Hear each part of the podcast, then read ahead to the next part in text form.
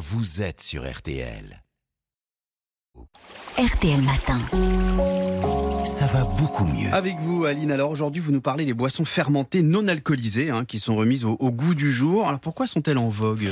Eh bien, les boissons fermentées, hein, je ne parle pas du vin ni de la bière, hein, mais comme le kéfir et les kombucha, sont très en vogue parce que ce sont des boissons qui apportent des probiotiques, des bactéries amicales pour notre microbiote intestinal, dont on sait aujourd'hui qu'ils jouent un rôle important pour notre santé. Alors quelles sont les différences entre le kéfir et le kombucha?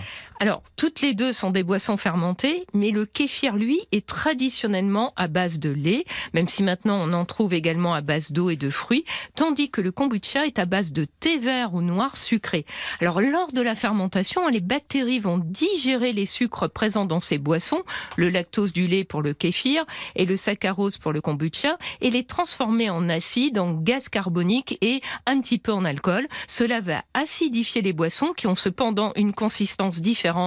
Beaucoup de personnes considèrent le kéfir comme un yaourt à boire. Il est crémeux et légèrement acide, tandis que le kombucha est une boisson légère, un peu amère et pétillante, plus proche du cidre. Donc ça, c'est pour euh, ce que sont ces, ces deux boissons et leurs bienfaits alors pour la santé?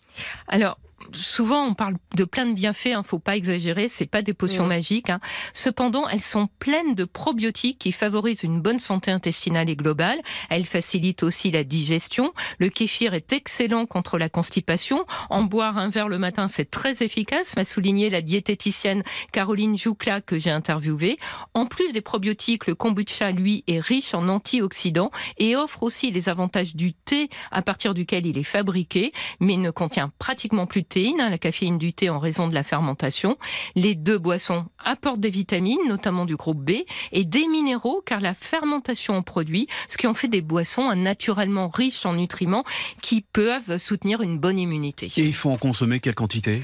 Alors, selon la diététicienne, un verre par jour peut être bénéfique, mais il n'y a pas de quantité recommandée. hein. Ce que l'on sait, c'est que les probiotiques présents dans notre alimentation ne colonisent pas durablement le microbiote intestinal. Leur effet est transitoire. Pour bénéficier donc de leurs bienfaits, leur consommation doit donc être régulière. Cependant, attention, hein, le kombucha ne doit pas se substituer à l'eau, indispensable à notre organisme. hein. Il peut compléter des apports hy- hydriques comme les infusions. C'est une boisson de loin préférable au soda, car s'il est pétillant comme lui, il est peu sucré. Mm.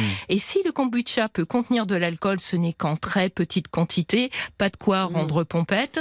Quant au kéfir, un verre de 25 centilitres équivaut à un produit laitier. Il permet donc de varier les plaisirs. Il renferme des ferments différents du yaourt, ce qui est aussi un produit fermenté. hein. Et tout le monde peut en boire? Alors dans le commerce, ces boissons fermentées peuvent être pasteurisées.